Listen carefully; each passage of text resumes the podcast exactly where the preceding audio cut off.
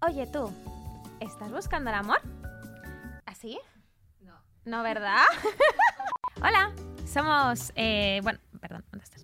Hola, yo soy Sandy y ella es mi amiga Patricia. Y estamos... Ah, no, no estamos, no estamos. Por favor, Vale. señora. No te pierdas Shipeo, tu podcast. Mucha gente no entiende shipear, ¿eh? Claro. Si lo que te gusta es no participar, pero sí cotillar las citas de otros, nos podrás escuchar en todas las plataformas. No te pierdas Shipeo, tu podcast de citas favorito. Vamos, vamos, vamos, vamos.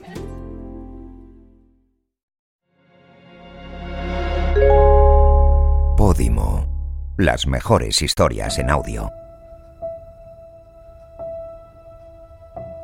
Sie- Siempre pongo un ejemplo y es, tú, tú si, si fueras por la calle y vieras a una persona con una ropa que te horroriza y no la conoces de nada, la pararías y le dirías, ¿qué ropa más fea llevas? O sea, y eres feísima. Anda, adelgaza, que estás gordísima. ¿Tú harías eso? ¿A que no? Pues en las redes sociales también. Y, lo contrario también, ¿eh? Eh, Yo, por ejemplo, siempre he sido muy delgadito y tengo amigas y amigos muy delgaditos. Anda, come, hija, come, que, que, que, que te necesita un buen cocido, que mira que está en los huesos. Es que tú no sabes nada de esa persona. No sabes si tiene un problema que no engorda o tienes un problema porque, porque está en una depresión. No lo sabes. No lo sabes. Entonces hay que ser muy empático, llevar mucho cuidado, ser muy respetuoso. Las redes sociales están confundiendo libertad con agresión. El 7 es un número mágico. Desde la antigüedad, este dígito encerró un halo de misterio. Para Pitágoras era el número perfecto. En un dado de seis caras, la suma de los puntos en las caras opuestas del mismo siempre sumará 7. Siete días de la semana, siete notas musicales, siete maravillas del mundo, siete días de la creación, siete colores del arco iris, siete chakras del ser y siete pecados capitales. Soy Xavi Martínez y juntos vamos a empezar un viaje de descubrimiento muy especial, de la mano de personalidades extraordinarias con experiencias vividas increíbles. Porque llevamos toda una vida ocultando nuestros pecados, pero olvidamos que todos ellos nos hicieron llegar hasta aquí.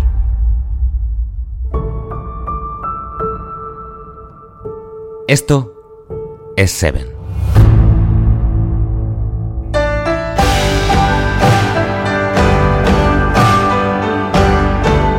Hoy me hace muy feliz tener aquí en Seven a una persona a la que le tengo mucho cariño y a un profesional al que admiro. Bueno, como profesional llevamos viéndole toda nuestra vida. Desde los ocho años ha estado en televisión, en aquel concurso de Teresa Raval, en los premios Veo Veo, eh, bueno, Euro Junior, esa banda de música, Aurin, eh, después su carrera en solitario. Le hemos visto hasta haciendo entretenimiento, show puro en, Tu cara me suena. En fin, nuestro representante al Festival de, de Eurovisión, Blas Cantó, qué placer tan grande. Gracias por, por querer estar aquí. Gracias a ti, con esa presentación no sabía ni a quién ibas a presentar, pero me alegro de que sea yo. me alegro de ser yo. Para el que nos escuche en meses, en, en años siempre lo digo aquí en Seven, ¿eh? Eh, ha nacido este podcast tan bonito, con estas conversaciones tan especiales, en medio de la pandemia. Eh, y 2020, que justo cuando estamos ahora aquí, tú y yo, Blas, grabando, está terminando este año, estamos en diciembre del 2020. Para ti ha sido un año muy complicado, muy duro. Eh, ¿Cómo estás? Pues intento estar bien. O sea, no, te, mentiría si, si, te dijera que está todo ok, que estoy súper feliz, estoy triste, estoy, estoy, pues, las noches las paso muy mal, sobre todo las noches, son horribles. Eh, acabo de perder a, a mi abuela, ella ha sido Sí. eh, mi madre, prácticamente, y, y no me lo esperaba. A veces eh, m- me choco de frente con, con la realidad y, y me doy cuenta de que ya no está y, y es algo que no había experimentado nunca y necesito tiempo para, para asumirlo. Tu abuela, dices, eh, ha sido como tu madre. O sea, las circunstancias de la vida han hecho que el, rol, el papel de tu abuela en tu vida fuera mm, principal. Eso es, mi, abuela ha estado siempre ahí para lo que necesitara, supongo como todas las abuelas, pero es que en este caso ella, he vivido con ella desde, desde que nací. Em, ella ha sido la que me ha llevado al colegio, la que me ha recogido, la que hablaba con los profesores y le decía, riñele si tienes que reñirle y dile lo que le tengas que decir. O sea, em, al funeral eh, vino una, una gran amiga mía que fue profesora cuando yo estaba en quinto y sexto de primaria y me decía, es que tu abuela no, había diferencia con tu madre, eran las dos tus madres y, lo sentíamos así porque, porque no era la típica abuela consentidora conmigo. O sea, creo que, me ha dado una educación como me la podría haber dado una, una madre. Y ha sido víctima de esta maldita pandemia, víctima del coronavirus. Eso es, eso es. Nosotros, había días que teníamos esperanzas, otros días las perdía todas. Eh, pero creo que siempre, siempre hay que tener esperanza. Eh, creo que, en modo anecdótico, te puedo decir que he rezado lo que nunca había rezado. Y eso que yo había sido monaguillo años anteriores. Ah, sí, ¿eh? pero pero eh, eh, creo que hay que creer en algo para, para seguir adelante. Creo, creo que la fe está en nosotros mismos, en el universo, en Dios, en las estrellas, en las hadas, en Peter Pan cree en lo que quieras, pero tienes que creer en algo, porque a mí es lo que me mantenía en pie. El otro día me acuerdo que hablábamos y justo un amigo que además tenemos en común, que para mí es como mi hermano, también ha perdido recientemente a una persona muy, muy importante en su vida, eh, su madre, y justo entre comillas coincidía con, con lo de tu abuela. Y, y que, y que lo más duro era eso, ¿no? Como decir, oye, miro, giro la cabeza y a ver si... espero a que aparezca, pero, pero no está, ¿no? Eso, eso es terrible, ¿no? Es durísimo, claro. Sí, y además es que siempre piensas que, que todo está bien y que, y que este tipo de cosas le pasa a otro. Pero es que te, te pasa, tú, tú er, formas parte de ese otro, eh, de esa ecuación. Tú también eres uno más al final y, y, la vida pasa igual para todos. Entonces, a este amigo en común le decía, tenemos que vernos más, tenemos que hablarnos porque nos queremos, porque tenemos muchas cosas pendientes y no puede ser que las dos últimas veces que, hemos hablado sea para, para acompañarnos en el sentimiento porque hemos perdido a alguien. Creo que tenemos que aprovechar un poquito más la vida adaptándonos a las normas, eh, llevando la mascarilla, lavándonos las manos, la distancia, la distancia social, todo lo que, lo que nos piden, porque es una realidad. Esto no es de mentira, esto no está inventado. Y todo eso para seguir más tiempo juntos, porque todo esto nos dará tiempo. El año ha sido, eh, en tu caso, complicadísimo. Claro, si cogemos uno de los pecados capitales, la ira, por ejemplo, ¿no? ¿Tú notas, notas más ira o, más resignación? ¿Cuál es el sentimiento que te invade? Porque también has perdido a tu padre en estos últimos meses. Sí, es, te enfadas con el mundo, te enfadas contigo mismo, hay veces que, en el caso de mi padre, por ejemplo, y honestamente te diría que como he tenido una, infancia complicada con él, porque no, así complicada, sino distante. Entonces, mi, mi enfado en ese momento que lo perdí era, era no haber tenido lo que, lo que podría haber tenido. O sea, pensaba en el hubiera, y el hubiera no existe, como dice mi gran amigo Carlos Rivera. Em, y también me enfadaba por, por no sentir lo que debería estar sintiendo. Eh, obviamente estaba triste, lo sigo estando, eh, pienso en él y, me remueve por dentro, pero, pero esa ira eh, sí la he sentido, he sentido enfado, he estado enfadado conmigo, con, con, el universo y al final, bueno, son cosas que pasan y él, él decía que la vida hay que tomarla como llega y tenemos que aceptarlo. Ahora no están, físicamente, pero, pero sí los puedo sentir. Entonces es lo que cuenta.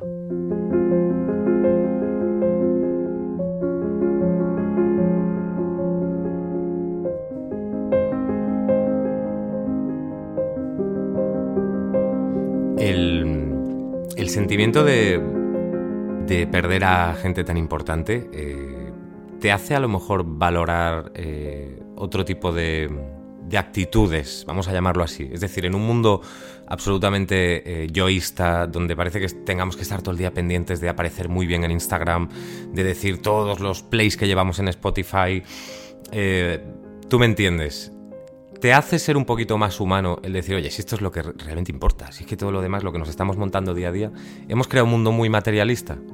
Depende de, quién le, de a quién le preguntes, porque en mi caso nunca he estado tan pendiente de las redes sociales. De Ya. hecho, soy un desastre, siempre me llaman la atención porque no subo nada y, al final me intentan hacer ver que, que esto es forma parte del trabajo, que tengo que subir más fotos. Digo, pero es que yo no quiero subir nada, Ya. si es que no estoy arreglado. Si es que... Y a veces, fíjate, hace años, eh, yo siendo un adolescente, eh, yo siempre tengo muchas ojeras y yo me las maquillaba siempre, siempre, a todos lados con mi antiojeras. Y desde un tiempo a- acá, yo creo que la pandemia me ha hecho como no salía de casa, solo me tenía que maquillar para las entrevistas, Claro. en, las- en la promoción con Pastora Soler, con Kelly Clarkson, con Eurovisión, etcétera, etcétera.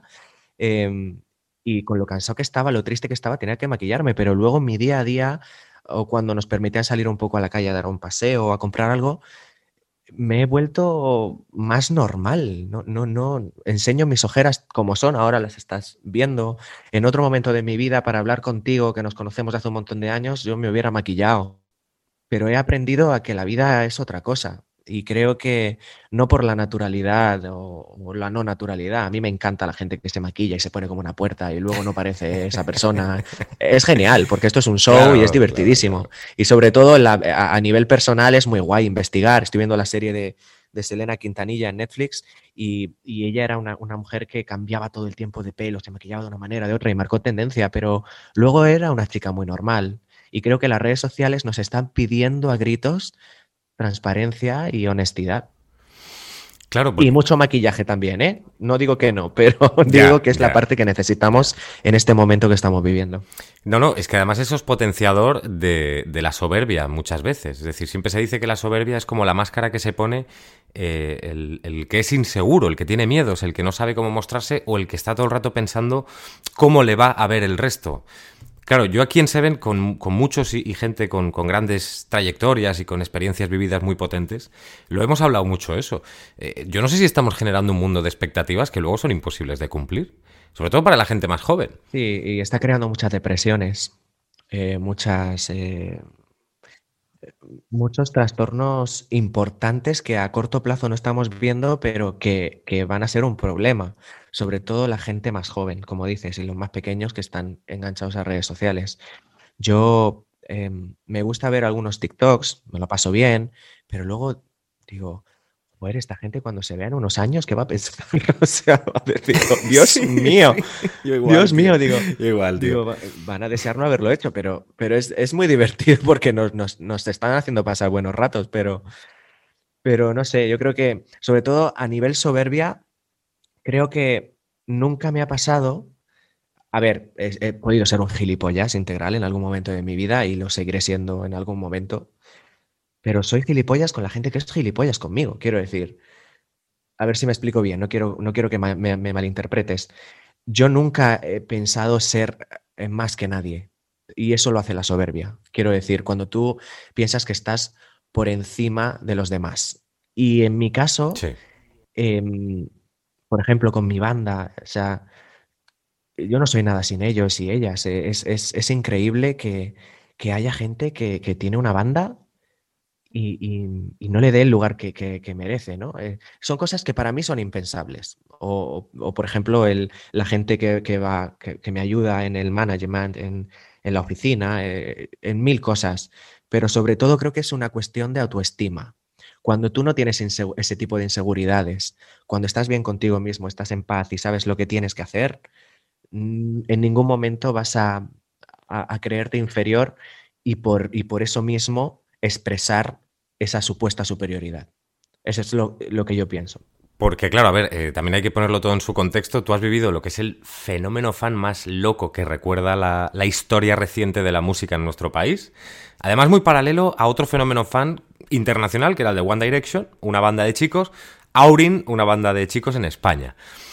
Eh, cuando tú, y lo hablaba con Vanessa, eh, cuando tú sales de una firma de discos, de un concierto, de un Withing Center hasta arriba, en el que todos son halagos y, constantemente en redes solo recibes el que te rasca en la espalda, ¿tú te has llegado a creer en algún momento eso de lo que estábamos hablando? ¿Tú, te has visto soberbio en algún momento? Eh, Escuché, como dices, la, entrevista con Vanessa Martín y mi única soberbia es, un poco compartida con ella. Es el déjame mi espacio y no me, no me exijas más de lo que, de lo que debemos porque necesito eh, ejercitar mi garganta, prepararme. Y aquí todo va muy rápido y todo el mundo quiere que estés, como dicen algunos, esto es para ayer.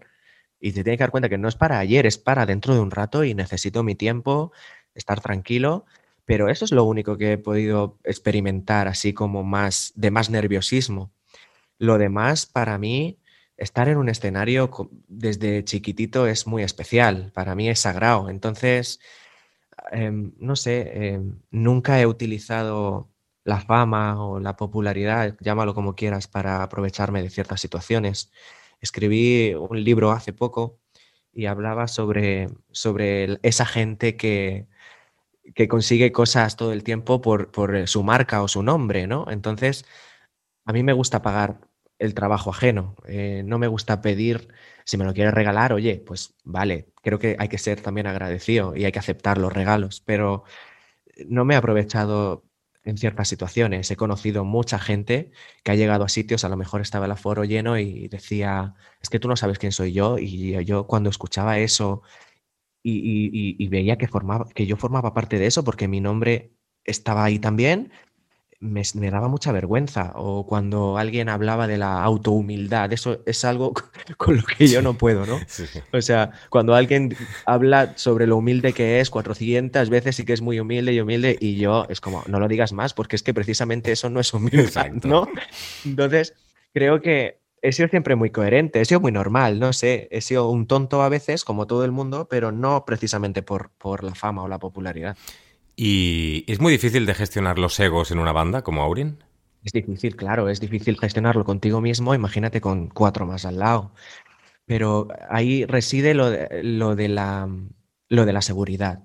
Cuando tú sabes que, estás aportando al grupo y nadie te lo tiene que decir ni recordar, no estás sufriendo por qué es lo que vas a hacer aquí. Quiero decir, eh, yo sabía que, que- que podía aportar algo. em, yo mm, haciendo, haciendo voces, por ejemplo, me- yo sé hacer eh, siempre segundas voces, las melodías, no sé qué, componiendo, eh, los arreglos musicales. Yo me iba con Dani Fernández eh, a, a la casa de, de Loza, que era nuestro, nuestro antiguo director musical y teclista, y nos pasábamos horas ahí haciendo los arreglos musicales. Otros eh, hacían contrataciones por teléfono y se hacían pasar por otra gente porque se les daba genial. Eh, otros eh, salían en las portadas de, de juveniles. Yo no salía en las portadas juveniles, casi nunca me ponían en portada, pero eso a mí no me hacía daño. Entonces, creo que teníamos que aprender qué era lo que aportábamos en el grupo, porque todos éramos especiales y necesarios. El problema es cuando te olvidas de qué es lo que tú aportas. Pero como yo siempre lo he tenido bien claro, Ya. yo no me levantaba la camiseta porque no había nada que ver. Entonces, Ya. había gente que sí lo hacía y era muy divertido. Eh, y, y a mí me daba lo mismo, quiero decir, me, me- er- era... O sea, me, me jodía cuando lo hacían en mi parte, que entonces no se me escuchaba, pero- porque la gente gritaba. Pero, pero por lo demás siempre he tenido muy claro cuál era mi rol en el grupo y no he necesitado ser otra persona. Y, y si cogemos en esa época otro de los pecados capitales, la lujuria. Entiendo que eso lo teníais, ¿no? O sea, en bandeja de plata habitualmente. Y, y con, o sea, de una En forma muy accesible, ¿no? en todo su, su esplendor. La lujuria venía antiguamente del lujo, ¿no? De, por eso se llama así, ¿no? De los excesos. Eh, yo no he sido un chico de, exceso, de excesos, pero sí eh, mi primer paga grande con Aurin hice la peor inversión de mi vida, que fue comprarme un coche que ha salido muy bueno, ¿eh? Ah, Pero lo pagué a tocateja. ostras. Luego me enteré que lo podías, podías hacer renting Claro, de estos coño. y de grabártelo. Claro. Y digo, madre mía, la juventud, qué mala es. Eh, pero, pero sí, gas- gasté bastante, pero no fui muy derrochador. Era muy espléndido con mi familia, con los amigos. Y a nivel sexual, creo que estaba servido. Entonces no necesitaba buscar en ningún otro sitio. Y oye, y en el tema de en el tema del amor, un poco siguiendo esa línea, ¿no? ¿Cómo es de difícil el cómo es de complicado el amor libre siendo un personaje público como tú? Que tú digas, ostras, puedo salir a pasear, puedo subir una foto si me apetece, o puedo, en fin, al estar expuesto todo el rato.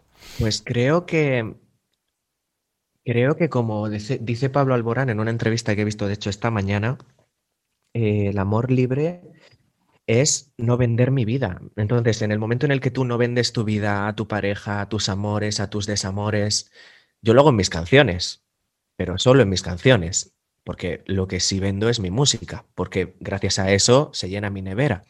Pero em, cuando tú no hablas de ciertas cosas, no estamos hablando de orientaciones, de sexualidad, de si es un chico, de si es una chica, estamos hablando de, privacidad. Cuando tú eh, tienes la puerta cerrada, es cuando eres libre. Y es cuando puedes ir a pasear sin que te persigan, cuando no haces escándalos y no le afecta a la familia de tus parejas, eh, a la misma pareja, quiero decir, al final, la libertad de ser dueño de uno, de, de- uno mismo. Yo, por ejemplo, a, a Pablo se le criticó mucho cuando, Alborán, eh, cuando él decide contar que es homosexual, incluso desde, desde el colectivo eh, LGTBI, se le dijo que parecía que estaba sufriendo diciendo lo que no tendría ni que haberlo dicho, ¿no? Había mucha gente que decía que, oye, que eso tú vas a una alfombra roja o al próximo evento que tú consideres y si tú quieres decirlo públicamente, pues apareces de la mano con un hombre. Claro, pero es que luego otros te dirán, es que para hablar de X tienes que aparecer desnudo. Otros dirán, es que para hablar de X tienes que ponerte un gorro azul. Quiero decir, nunca llueve a gusto de todos. Y es, eso es lo que debemos tener en cuenta siempre. Eh, admiro que haya gente que quiera hablar de su vida privada públicamente, pero es que no es necesario, quiero decir. O sea, es una decisión muy personal y siempre que sea honesto es aplaudido y, tiene mi aplauso y mi admiración, pero también admiro a la gente que decide, oye, vivir su vida y, y no darle más importancia a eso que a las canciones de, de uno o, o a, o yo qué sé, o a lo buena gente que eres, o yo qué sé.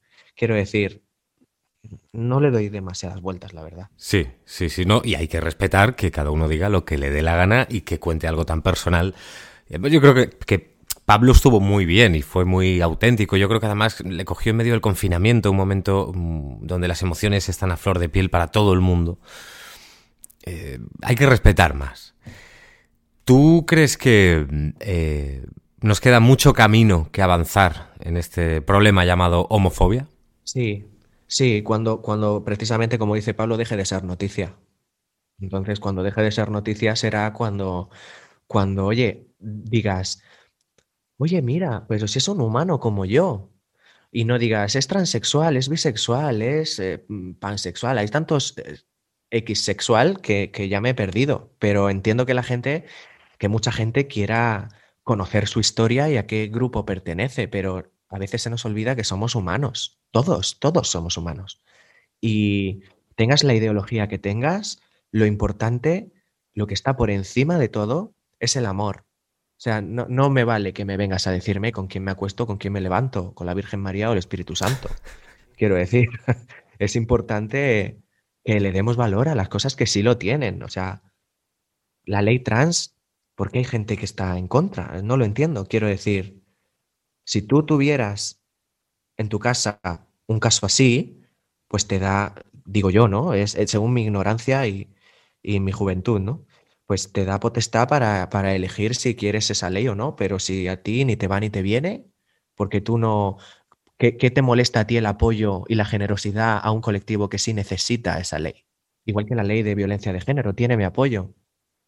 Porque ya, ya al que es malo se le castiga, pero es que precisamente a las mujeres eh, las están matando por ser mujeres.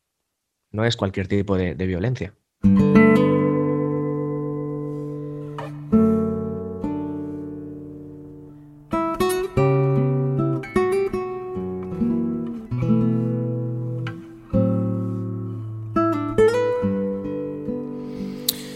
Y en, en todo este camino lleno de, de, como tú decías, ¿no? que en el momento se te fue la olla y compraste a tocateja un coche, eh, ¿tú has visto mucha avaricia en, en el mundo de, de, la música, en el mundo del espectáculo? Sí, la he visto. Que lo feo es que yo nunca fui el avaricioso. Tú eras de repartir. Yo era de repartir. Tú eras de, venga, todos, estáis todos invitados. Siempre soy así, ¿eh? Tengo, eh, tengo que empezar a, a, a eliminar ese, esa manera de ser, o por lo menos eh, ponerla en una balanza y, y no, no caer en, en, en ser yo siempre el espléndido, ¿no? Pero son cosas que van por dentro. Mi madre me cuenta que mi padre también era así. Entonces, hay cosas que no se pueden evitar.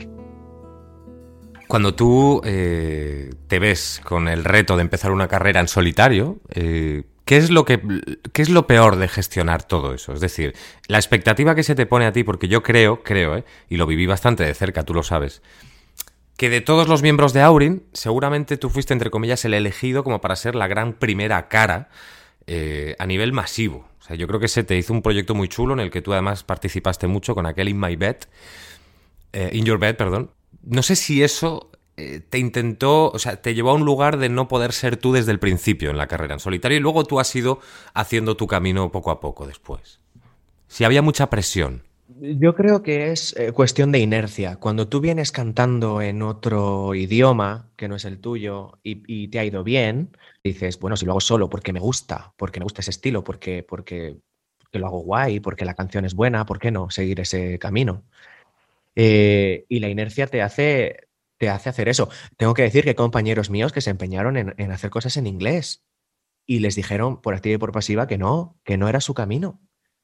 Porque, a ver, nosotros cuando salimos de, de, de, de, de un proyecto, el mismo proyecto nos lleva a un sitio que a lo mejor no es el que debería ser. Entonces hay que parar un momento. Hay compañeros que, eh, por ejemplo, Dani Fernández se tomó su tiempo para decir, bueno, pues vengo cantando en inglés, es que yo cantando en español brillo muchísimo Sí, más. sí. Y lo ha demostrado. Y es que tiene un carrerón increíble y, y- y lo adoro y me encanta y tiene todo mi apoyo, ya lo sabe. Pero es, es una cuestión de inercia. Em, no creo, no me siento especial porque todos tuvieron su carpetita encima de la mesa, quiero Ya. decir. Lo único diferente era que mi carpeta, aparte de ser una, una oportunidad eh, musical, como todos tuvieron, porque todos tenían su proyecto, em, había televisión y era algo que me había tocado como el que le toca la lotería, pues, pues me ha tocado a mí. Entonces, lo que más em, pena me dio era no haberlo disfrutado como, como yo hubiera querido, porque había mucha presión sobre mis hombros. Como dices, eres la primera cara visible, em, empiezan a conocerte como Blas Cantó y no como el de Aurin, y eso puede levantar ampollas, pero, pero es que no es culpa mía, Ya. quiero decir, y ya, ya lo he, yo lo he asumido y ya lo he asimilado, pero sufrí mucho, porque no quería, no, no- no soportaba la idea de que cayera sobre mis hombros eh, un peso que no me correspondía, quiero decir. Yo quise hacer, eh, bueno, junto con muchos de mis compañeros, un show eh, final de Aurin, no lo pudimos hacer, íbamos a grabar un acústico especial, íbamos a hacer una despedida digna y, quedarme con, con eso dentro de ¿por qué no he podido hacer esto? ¿Por qué no? Porque, porque había gente que no estaba de acuerdo. Entonces, Así, Eh, ¿eh? Al- algunos se negaron a, a cerrar esa etapa como a ti te hubiera gustado, como tú hubieras querido, acabar arriba, en alto. claro, yo, yo quería, hicimos nuestros conciertos, hicimos un concierto en, en un show maravilloso el 16 de octubre del año 2016. Eh, pero eso era un festival con muchos artistas. Nosotros queríamos hacer nuestro propio show y no pudimos porque no todo el mundo estaba de acuerdo. Entonces, me hubiera gustado, esa es la única espinita que tengo, me hubiera gustado acabar como se merecía el proyecto y... Pero bueno, siempre tenemos la oportunidad de recuperar el tiempo perdido y, y enganchar de nuevo como nos hubiera querido, hubiéramos querido terminar. Hombre, sería guay en unos años, en un tiempo, ¿no? Además, cada uno con sus carreras en solitario, sus canciones, incluso cantadas por, por otros. Pues oye, yo imagino una canción tuya y Dani te acompaña. No sé, puede ser, puede ser chulo. Eso sería brutal, o, o- o música Sí. nueva, hacer una canción nueva en español, por supuesto, porque las carreras han cambiado, pero aunque a mí me encanta cantar en inglés también, y en francés, y en, y en todos los idiomas, pero yo he tenido conversaciones con Dani Fernández y me dice, yo en inglés no voy a volver a cantar. pero, pero, pero entonces los hits que teníamos, Breathe Baby, I breathe, breathe, I breathe your Claro. fire, o Heartbreaker, o, o Saturday I'm in Love, todas esas canciones las tenemos que traducir o cómo va a pasar eso que vamos a hacer. Y, y no te mentirías, yo en mi casa muchas veces le doy vueltas y vueltas a, porque yo pienso demasiado. Y digo, ¿cómo sería la adaptación de esta canción? Y darle, Sábado enamorado, ¿eh? feo. Sábado enamorado. Nosotros cantábamos eso, era muy divertido. Sí. Pero bueno, las cosas pasarán. eh, y ya está, no le voy a dar más vueltas, pero estoy contento por, por cómo empezó mi carrera en solitario, aunque fue difícil, porque luego la gente me decía, tú lo que tienes que hacer es hacer un show de imitaciones. No te vayas de cantante. Eso no, tío. Me daba mucha Eso pena no. porque decía, ¿y ahora, ahora cómo redirijo, cómo redirijo esto yo? Y entonces empiezas con el, Arma de doble filo. Claro, exacto. Claro. Todo tiene sus pros y sus, co- y sus contras. Entonces, ese fue el- esos fueron los míos y los, los, los luché bien, los combatí y aquí estoy.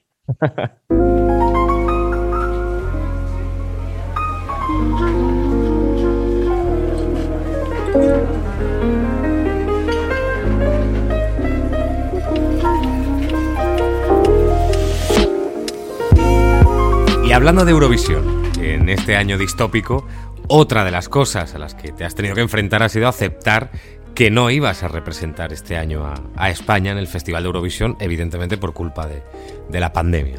¿Cómo, se, ¿Cómo ha sido esa digestión de eso? Porque entiendo que tú te morirías de ganas, llevarías muchísimo tiempo mentalmente preparándote para ello. ¿Cómo, cómo se digiere eso? Pues fíjate que algo me decía en mí que no iba a pasar. Vaya. No sé, me decía, no va a pasar, no va a pasar. Y, y, y bueno, a, a toro pasado, como se, como, eh, como se suele decir, parece fácil, ¿no? Decir, acerté, pero es que te juro por lo que más quieras que ese sentimiento lo tuve. El, este Eurovisión no va a ocurrir antes de, de la pandemia. O sea, era febrero, fuerte, tío. era febrero, principios de marzo. Yo pensaba, esto no va a ocurrir. Era como un sueño muy lejano, ¿no? Y efectivamente nunca ocurrió. Esas cosas me pasan desde pequeño, la verdad. Eh, me imagino cosas y luego suceden. Qué fuerte. Eh, también cosas bonitas, ¿eh? No solamente desgracias.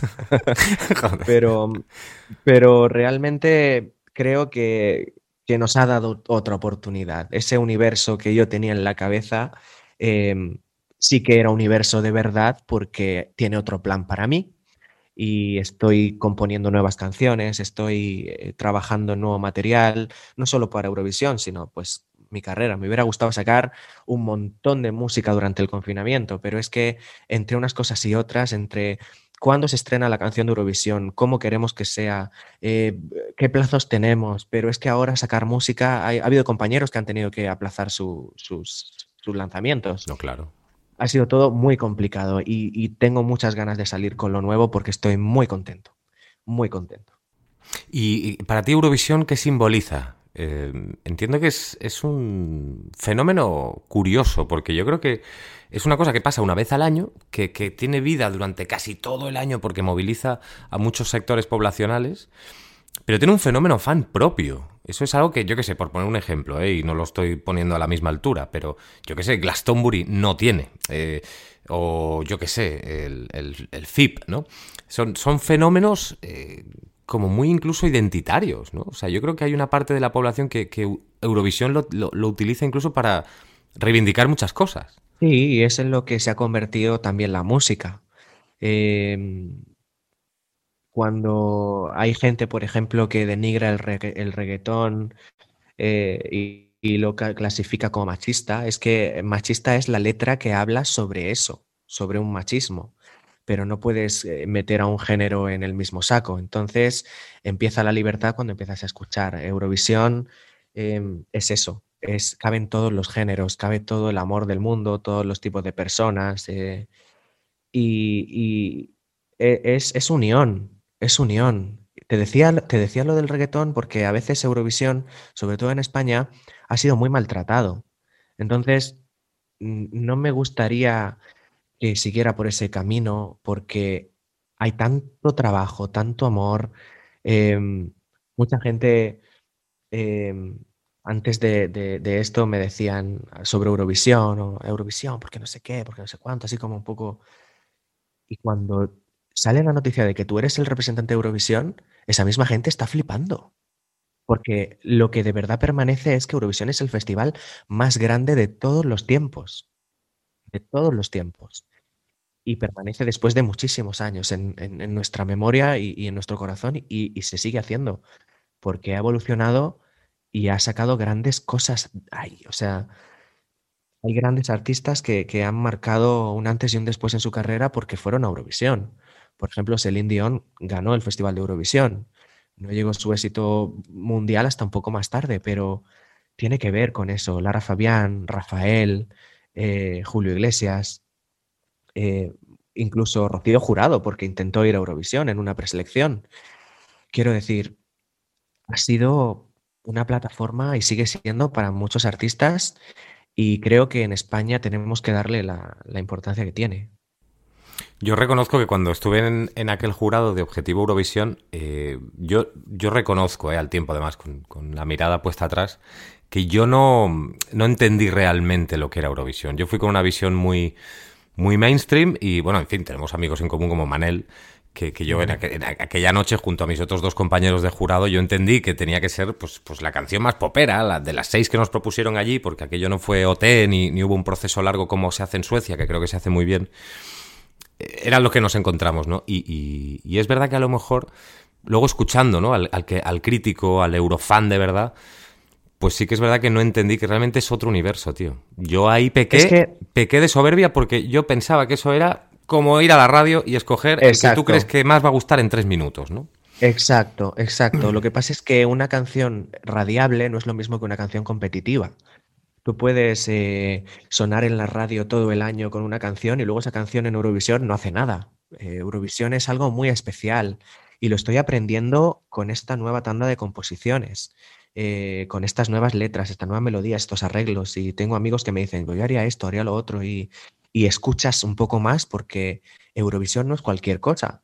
Y es verdad, tenemos cosas sobre la mesa y a veces decimos, es que esto para la radio lo peta, pero ¿lo petaría igual en Eurovisión?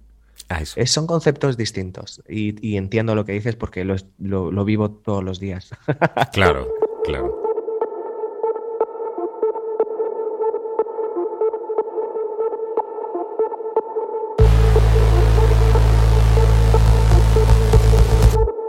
Tú, eh, hablando ¿no? de, de, la competitividad que hay en esta industria musical, ¿tú te has visto alguna vez envidioso eh, ¿Has visto en algún momento que, que, querías tener algo que tenía otro?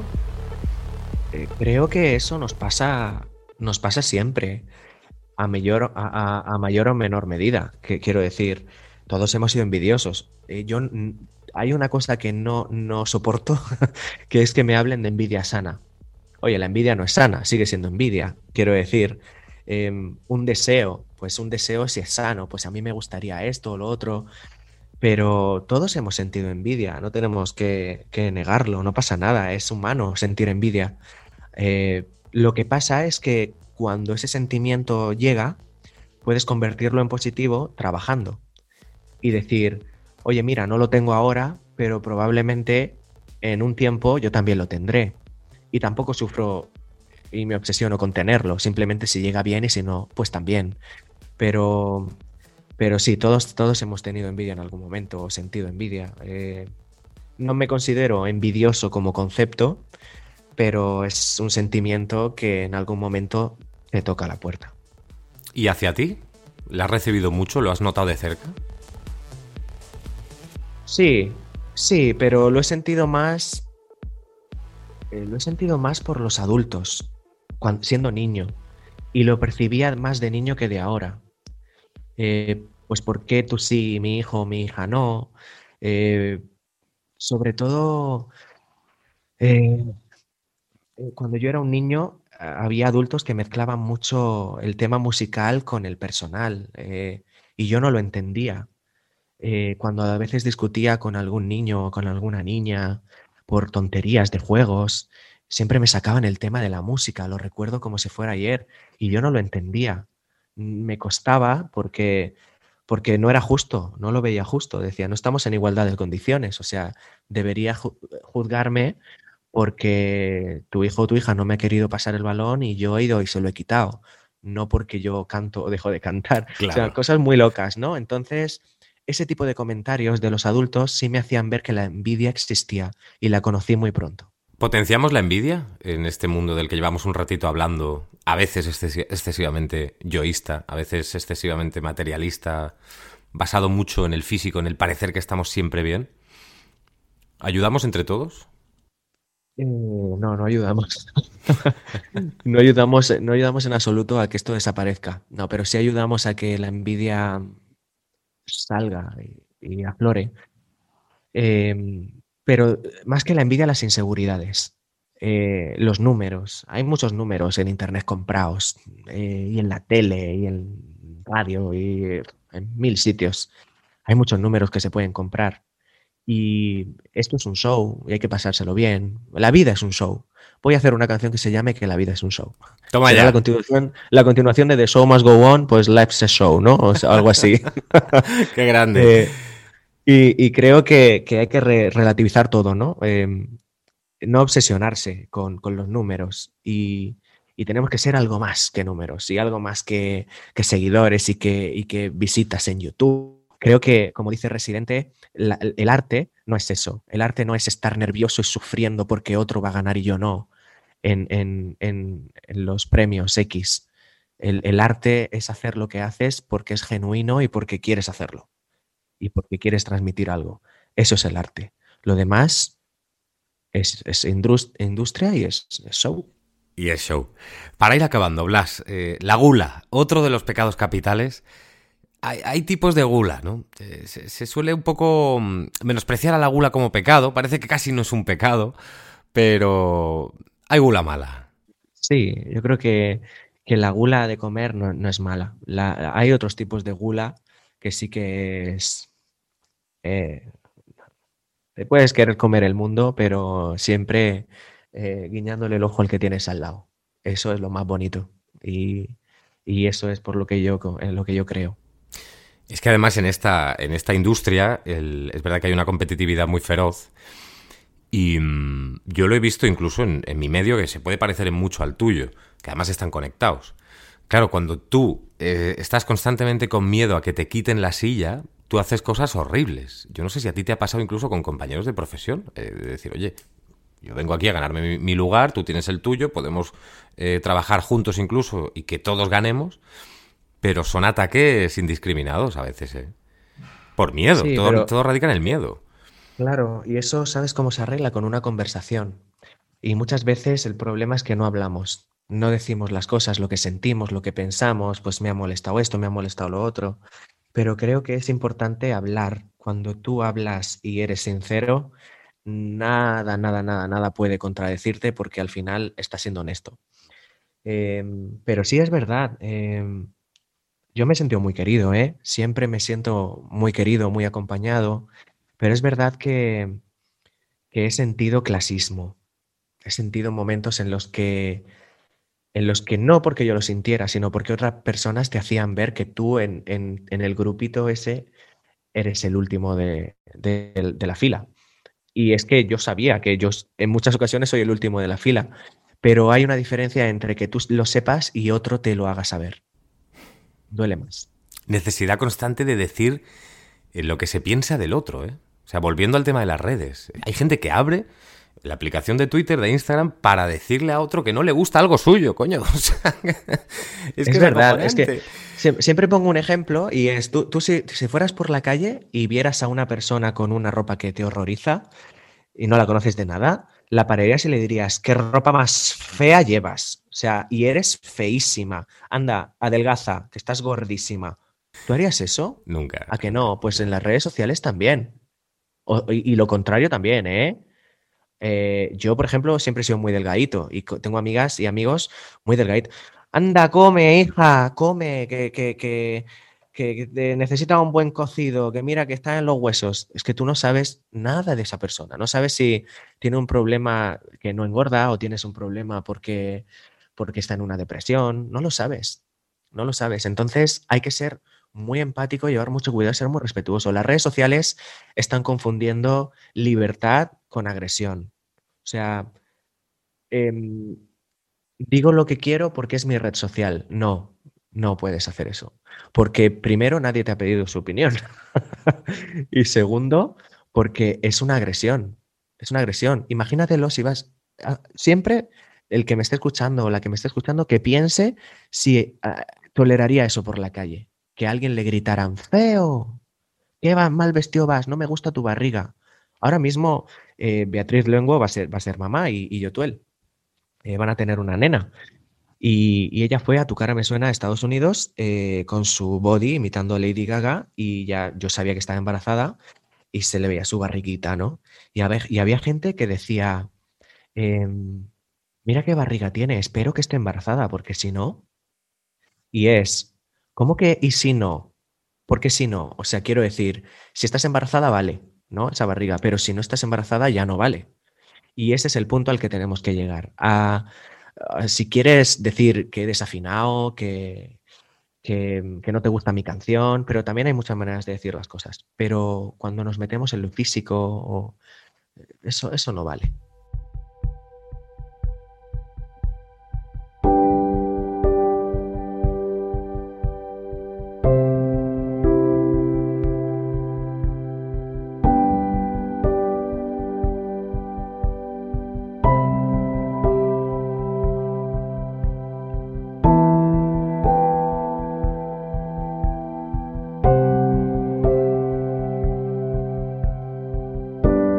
Blas, muchísimas gracias por querer estar en Seven y te lo agradezco de forma especial por el momento en el que se está grabando esta conversación, estamos haciendo esto juntos. Eh, es, es muy complicado, es un,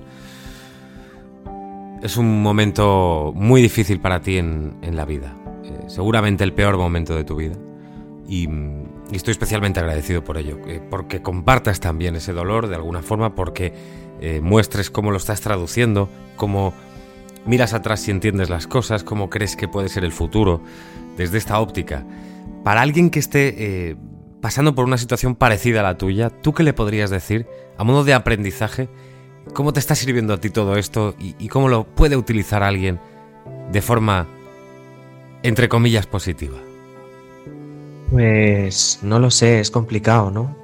Eh, supongo que, que hay que ser empático, hay que, hay que saber, y, o por lo menos pensar por qué está pasando la otra persona y sobre todo que aprovechemos al máximo lo que tenemos hoy porque mañana no puedes, puede no estar aquí. Entonces, si mañana no está y no lo has disfrutado, no le has prestado la atención que deberías, eh, puedes puede llevar ese peso para siempre. Entonces, para mí lo más importante es que, que sobre todo intentemos ser en la medida de lo posible lo más auténticos y que una profesión, como en este caso, por ejemplo, eh, yo en la industria musical, no, no interfiera en tu manera de ser, porque lo más bonito es que somos diferentes y, y no hay nadie como tú, nadie como tú. Y, nada, poco más. eh, que sean felices y, y que se cuiden mucho y que cuiden a los mayores, porque, porque ellos y ellas nos lo han dado todo. Y es una pena que, que lo releguemos a un número. Y, y que muchas gracias por hablar conmigo un ratito y por, por dejarme eh, desahogarme de alguna manera.